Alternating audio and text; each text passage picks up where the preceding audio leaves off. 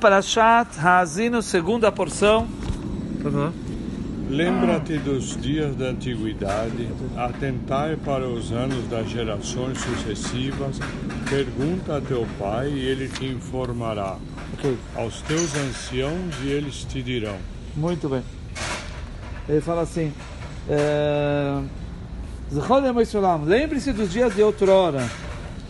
Nessa Preshunim, o que, que Deus fez com os primeiros Sheikhis que enervaram a Deus? Né, Lembre-se. Bino Shemaz Levador, reflita sobre os anos de uma, de uma geração de outra. O que, que seria? Dor Enosh. Era a geração do Enosh. Que. Deus eh, matou eles com a água do oceano. Ou seja, inundou a geração do Enosh, que eram perversos. Vedora Mabul. E também a geração do dilúvio, que Deus afogou eles. O dilúvio. Veio água de cima, água de baixo. Então lembre-se disso. Outra explicação. Vocês não colocaram o coração, a atenção de vocês sobre o que passou? Então sejam inteligentes, reflitam sobre o que vai acontecer no futuro.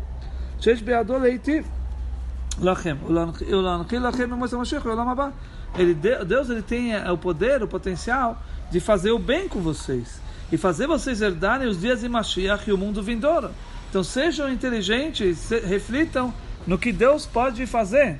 Se vocês não refletiram no passado, então pelo menos reconheçam o que Deus pode fazer. Shalavicha, pergunte ao seu pai. Elonevim, esses são os profetas chamados pais. Como está escrito no profeta Elial, que quando ele estava subindo numa carruagem de fogo, o, o Elisha falou para ele: Pai, pai, ah, carruagem de Israel. Meu pai, meu pai, quer dizer, o profeta é chamado de pai. Zekenecha, os anciões, ela seriam sábios. Vemos lá. E eles vão dizer para vocês, eles informação a você, Harishoinas, o que, que foi no começo. Quer dizer, eh, oito, por favor. Oito. Não, acho que sou eu. Depois dele sou eu. Ah, sim. Quando o Altíssimo distribuía as heranças às nações, quando separava os filhos dos homens, fixou os limites dos povos, por causa do número dos filhos de Israel. Segundo, aham, segundo o número dos filhos de Israel, muito bem. Quando o Altíssimo deu às nações sua porção, quando Deus ele fez, ele deu para aqueles que enervam ele a porção que eles merecem, certo? Etzifam Shtafam, ele fez eles, ele, ele inundou e afogou eles. E quando ele separou os filhos do homem, que que aconteceu isso? Que Haflagam, quando Deus ele espalhou a geração do, da torre de Babel, que fez, fizeram uma torre para se rebelar contra Deus, então, é, Deus, o que ele fez? Ele espalhou aquela geração. Ele podia ter eliminado eles, mas Deus não eliminou, só separou eles.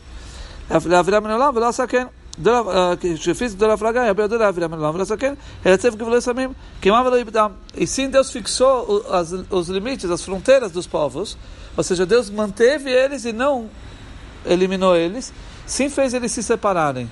E cada nação agora que ficou num, num território Isso que foram confundidas as línguas E- na Torre de Babel. começou a ser é divididas. mito ou é verdade mesmo? Não, é verdade. Começou a ter então Começaram vários idiomas diferentes. idiomas diferentes.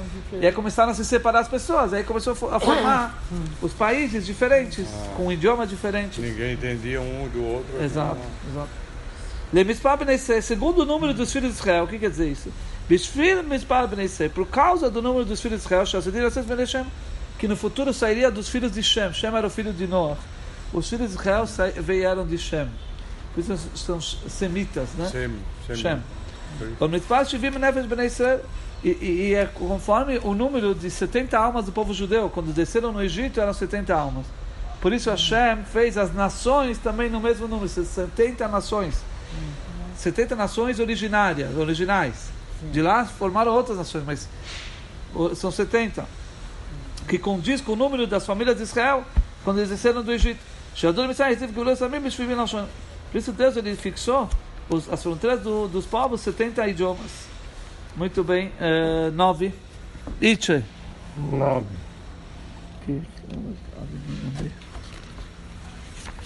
Pois a porção do Eterno é o seu povo. Jacó é a parte de sua herança. É a corda da sua herança. Tá? Tá. É, por causa da porção de Deus, seu povo. Que. Lá uma coisa, por que tudo isso? Porque ele fez os povos conforme o número dos filhos de Israel. Porque a parte de Deus estava presa nesses povos. E no futuro ia sair deles. Porque o povo judeu veio de Shem, que era um desses que estava. Certo? Quem é a, a, parte de Deus? Quem é a porção de Deus? Amoi, seu povo, povo de Israel. O Mihu Amoi, quem é seu povo? Yaakov é o Jacó, a corda da sua herança. Certo? O Jacó, Yaakov, é o terceiro dos patriarcas. Ele é triplicado com três méritos. O terceiro tem, leva junto o mérito do avô, Abraão, leva junto o mérito do Yitzhak, seu pai, e leva junto o seu próprio mérito. Então ele é triplicado em méritos. Zechus avi aviv, zechus aviv, zechusoi. Aqui estamos vendo três, que é É como essa corda, como uma corda que, é, que ela, você faz ela de três fios. E você junta e faz uma corda. Certo? Então ele, Yaakov e seus filhos, que é o povo de Israel, se tornaram herança de Hashem. Velo Ismael ben não Ismael, filho de Avram, velo Esav ben Osher Yitzhak, não Esav, filho de Yitzhak. Quer dizer, houve também outros que saíram de Avram. O Ismael, que ele não faz parte dessa herança, e teve outro que saiu do, do, do Yitzhak, teve outro filho que saiu que não era o Yaakov, era o Esav, que também não faz parte dessa herança. Essa herança vem Avram, Yitzhak e Yaakov, e daí Yaakov para frente todos são. Os filhos de Jacó, o terceiro, todos são, fazem parte. 10. Proporcionou-lhe as necessidades na terra do deserto, e no ermo solitário cheio de uivos, cercou-o, instruiu-o, guardou-o como a menina de, dos seus olhos. É, ele, é, vou ler a tradução aqui, acompanha de novo isso aí, eu vou ler em outra tradução, se vocês quiserem acompanhar. Hum. Ele os encontrou em uma terra deserta, em um deserto vasto e desolado. Ele os rodeou e concedeu entendimento a eles. Ele protegeu como a pupila de seu olho. Está escrito assim? Menina dos seus olhos. É como a menina dos seus olhos. É okay. É como se fala a expressão, né? Tá. tá. Como a menina dos olhos. Muito bem. Aqui ele, eh, Imtsael Beretz Midbar, ele o encontrou numa terra deserta. Ele encontrou o povo de Israel fiéis a Deus numa terra deserta. Certo? Porque que o povo judeu no deserto receberam a Torá de Deus, né? É, receberam o reinado de Deus, e recebeu o jugo de Deus povo judeu se comprometeu com Deus no deserto, que recebeu a Torá. Mas o que não fizeram Ismael, que era filho de Abraão, o outro filho, e aqueles que sentavam na terra de Seir, que é o filho de Esav, neto de Isaac, que era filho de Isaac. Ou seja, Deus eh, deu a oportunidade desses outros povos também receberem a Torá, mas não quiseram. E quem ele encontrou fiel? O povo de Israel que no deserto recebeu a sua Torá, recebeu o seu jugo, seu reinado. O Vessor Shimon é um deserto vasto e desolado. Ele explicou aí é, o, o no Eiro, Eiro, e, e, no Ermo. Ermo. Ermo. Ermo é um lugar solitário, solitário né? Então aqui ele fala um deserto vasto e desolado. Eretz Tzial Shmamah, uma terra vazia e árida. É onde o Iva, os, as uh, uh, chacais e avestruzes. Uhum. Ah, chacal. O que é chacal? É como um lobo, uma espécie de lobo. Ah, certo? Eh, Mesmo lá, nesse lugar, o povo judeu foram atrás da fé. Eles não falaram a Moshe como a gente sair agora para um deserto, um lugar vazio e árido? Quando Moshe falou, vamos sair do, do Egito, vamos sair, foram. Eles acreditaram, eles não falaram, não, mas tá, a gente está indo para um deserto? Como a gente vai num deserto árido? Não, eles foram. Ou seja, eles tiveram fé. Né? Como está escrito, vocês foram atrás de mim no deserto. Tá, e vivendo, ele os rodeou. Né? Que, que quer dizer Deus os rodeou? Deus lá no deserto rodeou e, e, e envolveu o povo com nuvens. Haviam nuvens embaixo que, que cercavam e protegiam o povo judeu no deserto. Também Deus uh, rodeou eles com as com os uh, com as uh, estandartes que eram cada três tribos tinha um estandarte, uma bandeira e ficava num lado dos quatro lados cardeais. Então, cada três tribos ficavam num lado e cada um era um estandarte. Então Deus rodeou como que os quatro, os quatro lados. E também Deus envolveu eles embaixo do monte. Sabiam que Deus ele tirou o monte Sinai, desprendeu o monte Sinai do chão e segurou em cima do povo judeu. Sabia essa? Não, não. E falou: ou vocês recebem a Torá, ou aqui vai ser a morte de vocês. Ia deixar se, eles não quisessem. Mas, Mas esse é o seguinte. Não, não, não, Deus não deixou cair. O povo judeu aceitou, eles aceitaram a Torá. Certo? Mas aqui, Deus, ele, ele como que é também uma proteção, essa de cima. Certo? Uh, quando Deus suspendeu o monte sobre eles como uma cúpula. Ok. Deus concedeu e concedeu entendimento a eles, né? Deus lá deu entendimento com a Torá que eles ganharam e com, eh, e com o entendimento, a reflexão que eles faziam no estudo. Ele os protegeu. Ele protegeu o povo das serpentes, cobras, serpentes, escorpiões que tinham no deserto e também dos idólatras, outros povos. Queixonanou como a pupila dos seus olhos, do seu olho, é o, é o preto do olho, o preto. Chamou ele a luz refletida nele. Já Uncruz traduz e expliquei que Deus deu tudo que eles precisavam no deserto. O Rashi explicou que Deus encontrou esse povo e fiel. O Unclus, já a tradução em aramaico, fala que Deus deu para o povo judeu tudo que eles precisavam no deserto. Ok. E só vivendo, ele os rodeou, Ashrinun Quer dizer, o, o, os Unclus traduz, ele fez acampar ao redor da sua presença. O Hermoed Beemtza tinha o, o sacrifício, desculpa, o, o, tabernáculo no meio, onde era o santuário, certo? E os quatro estandartes, as quatro bandeiras nos quatro lados. Tá, vamos lá para o 11. Como uma águia que desperta sua ninhada, que adeja sobre seus filhotes e estende as suas asas, toma-os e os leva sobre as suas penas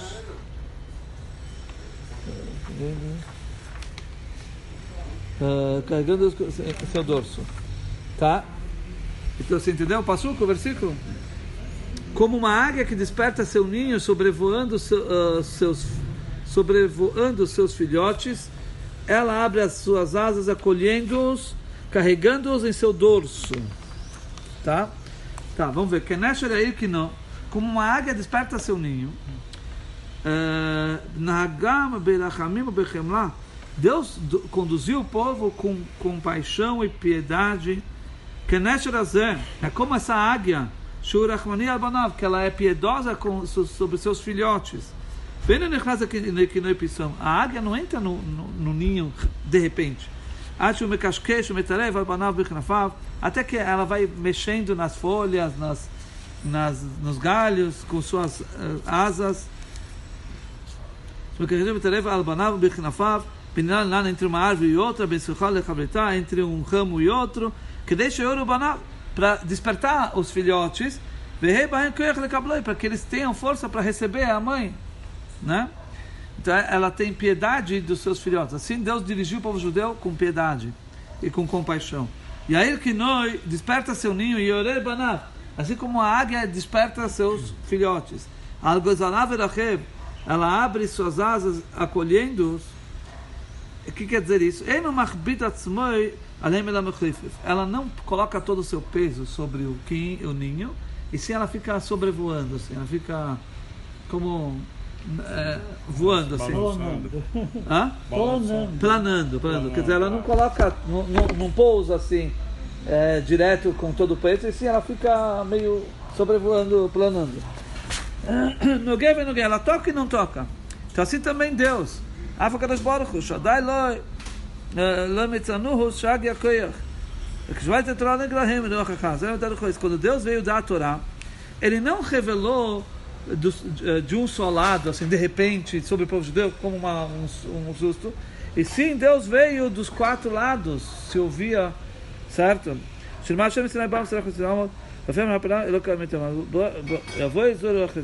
Então está escrito, no, ele traz os versículos que mostra que Deus veio de todos os lados, quer dizer, como uma águia que vem tranquilo, devagar, para ir acordando, quer dizer, para não assustar os filhos. Tá certo? O quê? Calma aí, calma aí. Eu fui, eu fui acordando ele devagarzinho. E frasca na fafa e carreu. Ela abre suas asas acolhendo-os, né? Antes eu tinha falado que ela sobrevoa sobre os seus ninhos. Agora abre suas asas acolhendo. Que Deus veio carregar o povo de um lugar para o outro. Ele não está que não fez. Assim a águia, a águia quando ela vai é, carregar os filhotes de um lugar para o outro, ela não coloca é, é, nos, nas suas patas, não segura os filhotes nas patas, como as outras aves. Por quê? Por quê? Porque as outras aves têm medo da águia, que a águia voa, sobrevoa mais alto que, que as outras aves. Então, se as aves vão colocar os seus filhotes sobre elas, então pode ser que vai vir a águia e vai pegar os filhotes. Então elas não querem. Sim? Então elas colocam os seus filhotes, seguram nos, nas patas. Certo ou não?